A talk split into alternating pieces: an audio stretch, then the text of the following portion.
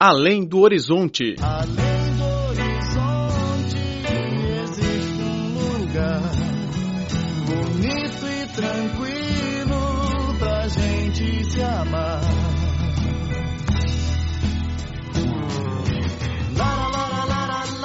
Olá, caro ouvinte, bem-vindo a mais uma edição do Além do Horizonte. Sou Laura Lee.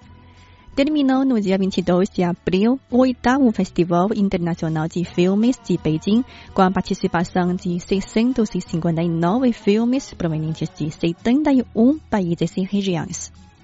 O filme brasileiro Arábia foi a única produção do país latino-americano a participar do festival. Falando sobre a vida de um operário brasileiro comum, a produção nos mostra uma realidade brasileira bem diferente, sem as tradicionais marcas registradas como futebol, praia, carnaval ou favelas. Na sequência, vamos ouvir a entrevista pela nossa correspondente, Laiana Azevedo, com um dos diretores do filme, João Dumans. Olá, queridos ouvintes, bom dia! Nós estamos hoje com Afonso Shoa e João Dumans, diretores do filme brasileiro Arábia, que participa do oitavo Festival Internacional do Filme de Beijing. Vamos agora à entrevista com os dois diretores. É, olá, bom dia. É, meu nome é João Dumas e aqui comigo respondendo essa entrevista está também o Afonso Shoa. E nós somos os diretores do filme Arábia, que está sendo exibido aí no festival e para nós é um prazer poder apresentar esse filme na China. É, é um filme que a gente realizou é, durante quatro anos no Brasil, entre 2014 e 2017. E, bom, é, é, a nossa primeira exibição na, na China, então tanto eu quanto o Afonso estamos muito, muito orgulhosos de, de poder eh, exibir o filme aí e muito curiosos para saber o que, que o público chinês vai achar. O filme nos mostra a vida de um trabalhador brasileiro comum.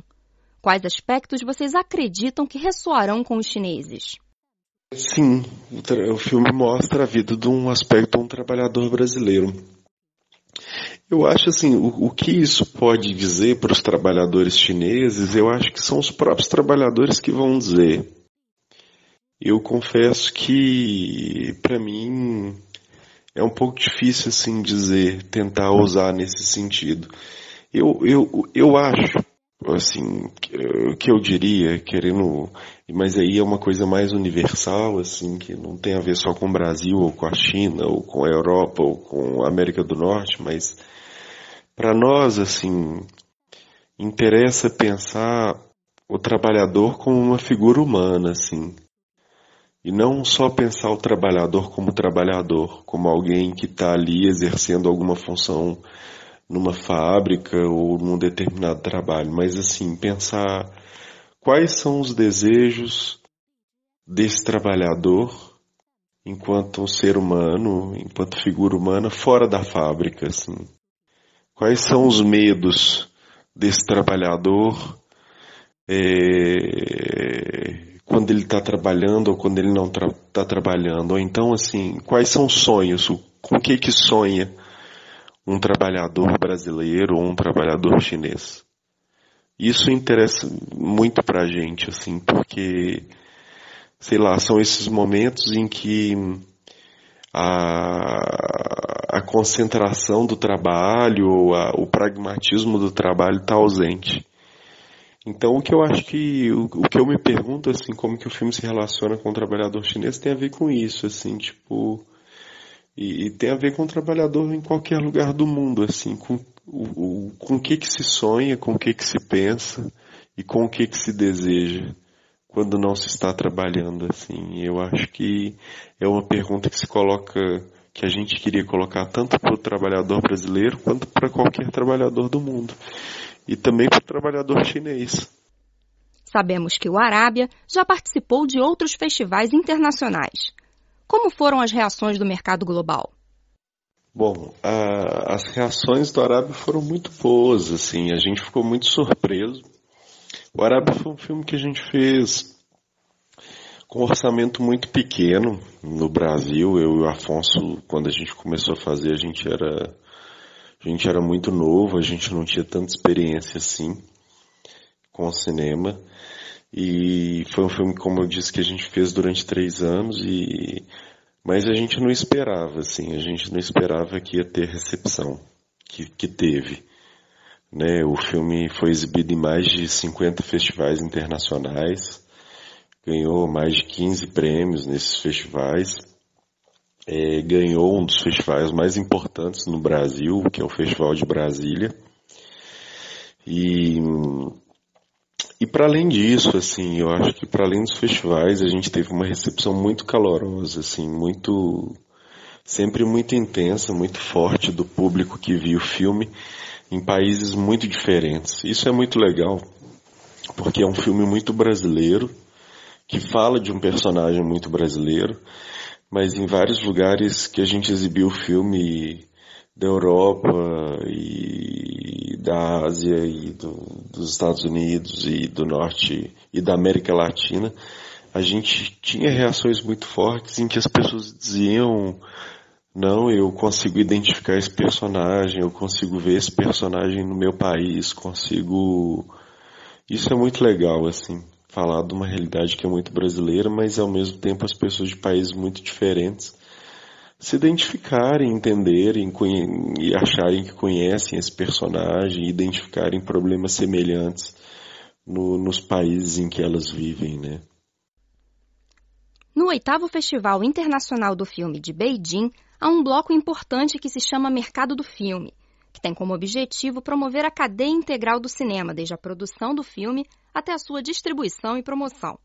Embora vocês estejam ausentes nesta edição do festival, vocês gostariam de no futuro participar desse bloco? Claro, né? Como eu disse, assim, é...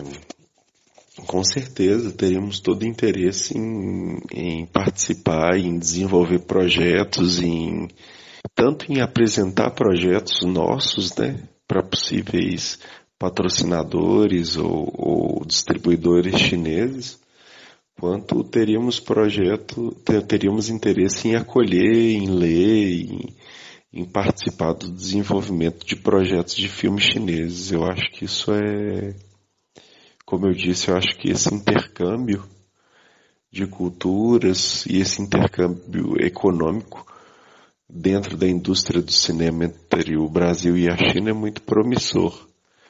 E eu acho que é incrível que o festival é, de Beijing proporcione esse tipo de, de oportunidade de, de negócios, de mercado.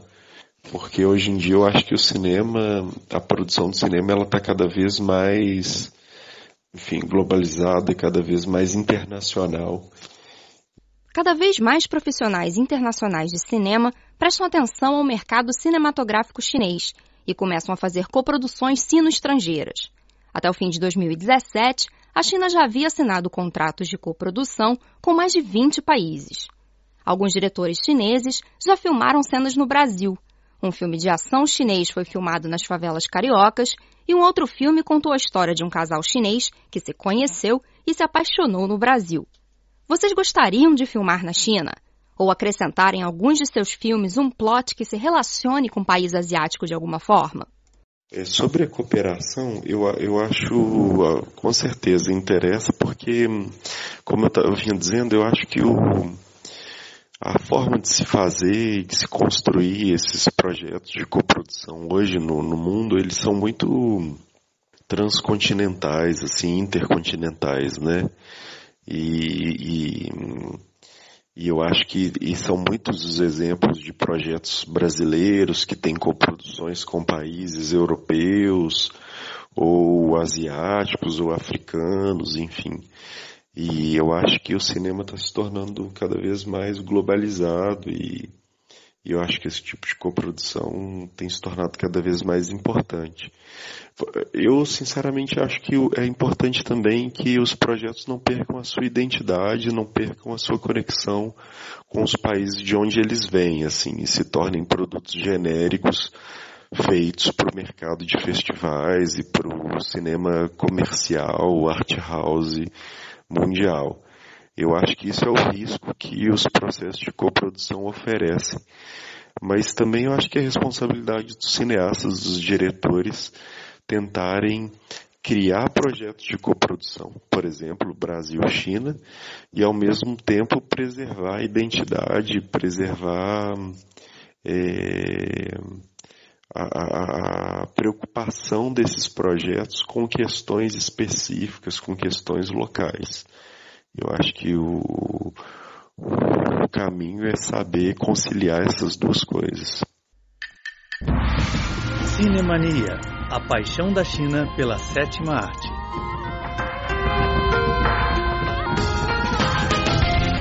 Caro ouvinte, será bem-vindo ao programa Cinemania. Eu sou Laura Lee. E eu sou Filipe Hu. Na edição de hoje, vamos falar sobre o filme que retrata a história da famosa atriz chinesa Ruan Lin Yu.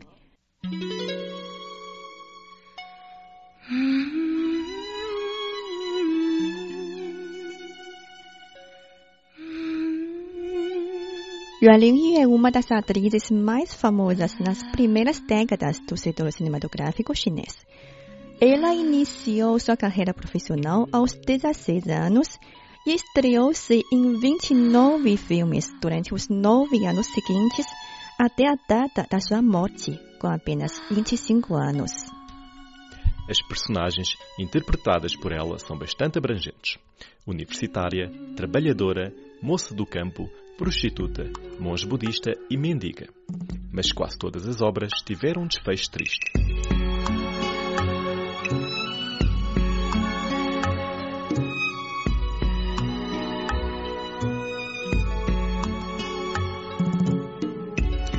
Apesar de ter um sucesso profissional, a atriz faleceu bastante jovem devido aos conflitos provocados na sua vida amorosa. No programa de hoje vamos conhecer a sua vida através do filme que tem como título o seu nome, Yuan Lingyu, produzido em 1992 pelo diretor de Hong Kong Stanley Wan e com a famosa atriz Maggie Chuan no papel de Yuan Lingyu.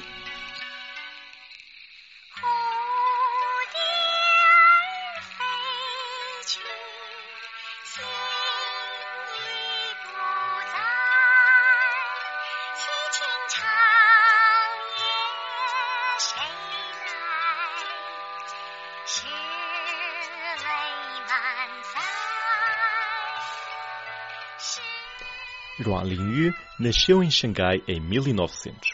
O pai faleceu quando a atriz era pequena e a mãe dela, uma diarista da família Zhang, economizou todo o dinheiro para suportar a educação da filha. Naquela época, a diferença entre classes foi forte na sociedade chinesa e a mãe nunca foi visitar a filha na escola nem permitiu que ela revelasse a outras pessoas a carência das condições económicas da família. O filho caçula da família Zhang foi o primeiro homem de sua vida. Zhang Daming se apaixonou pela moça e lhe prometeu o casamento. Mas as relações entre os dois foram recusadas fortemente pela mãe do jovem, que nunca permitiu que o seu filho se casasse com uma moça de classe baixa. O filho rebelde saiu de casa e os dois foram morar juntos.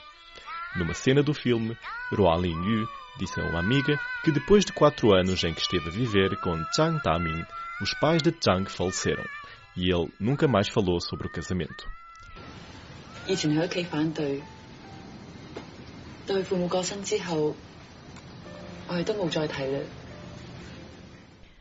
Quando moravam juntos, Lingyu tinha apenas 16 anos e um namorado 18.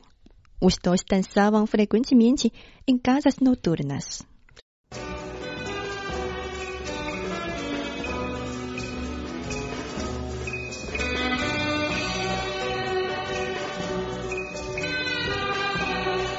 rapaz gastou rapidamente todo o dinheiro e pediu ajuda ao irmão mais velho, Zhang Huichong, que era um dos pioneiros da cinematografia chinesa e acionista de uma empresa de cinema. Foi ele que levou Ruan Yu ao caminho da apresentação. Em comparação com outras atrizes, a beleza de Ruan emitiu uma sensação de melancolia, caráter que a consagra uma posição no setor cinematográfico. A obra representativa dela se chama Deusa, em que ela interpretou uma prostituta de baixa classe.